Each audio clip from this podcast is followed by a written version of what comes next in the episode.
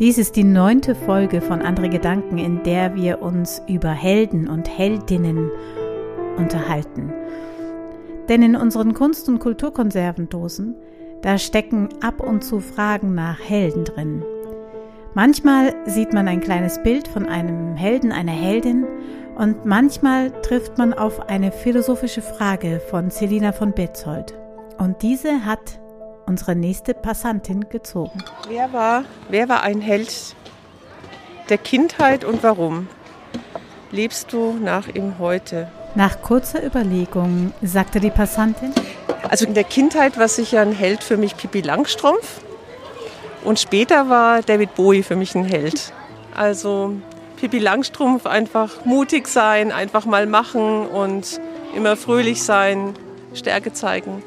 Das finde ich gut und David Bowie hat mich das ganze Leben fasziniert und Musik natürlich auch.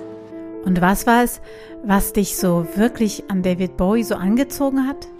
Ja, das Experimentelle und der hat ja schon früh irgendwie Sachen zum Beispiel auch übers Internet gesagt, damals, wo, wo das Internet rauskam. Habe ich mal im Interview gehört, dass er gesagt hat, ähm, das wird die ganze Menschheit verändern.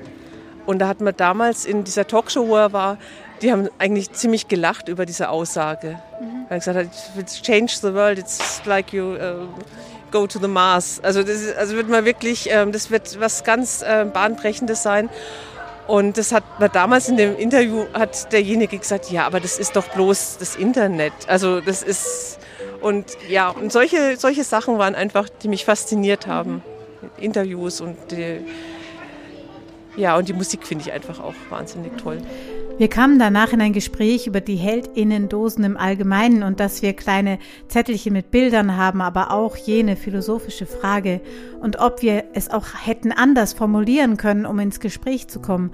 Doch unsere Passantin fand die Idee mit den Heldinnen recht gut. Und ich glaube, Held, da fällt einem sofort jemand ein, wenn man jetzt irgendwie Vorbild sagt oder so, dann denkt man, man muss irgendwas Großes ja. denken. Also weil man kann ja irgendwie nicht sagen, jetzt so ein Musiker ist mein Vorbild, sondern denkt man halt, jetzt müsste ich irgendwie einen Politiker rausziehen. Ja, ja, genau oder irgendwie, oder keine Ahnung, oder die Mutter Teresa oder ja, wer auch, auch immer. Heldin rein, haben wir gedacht.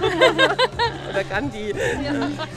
Und als wir sie dann darauf ansprachen, dass sie wirklich die einzige war, die bis jetzt einen Musiker als Held genannt hatte, äh, da fiel ihr noch Folgendes ein. Aber ich finde, wenn man so jemanden hat, den man so als Helden hat, dann kann man auch mal, wenn es einem schlecht geht, zum Beispiel die Musik von demjenigen hören.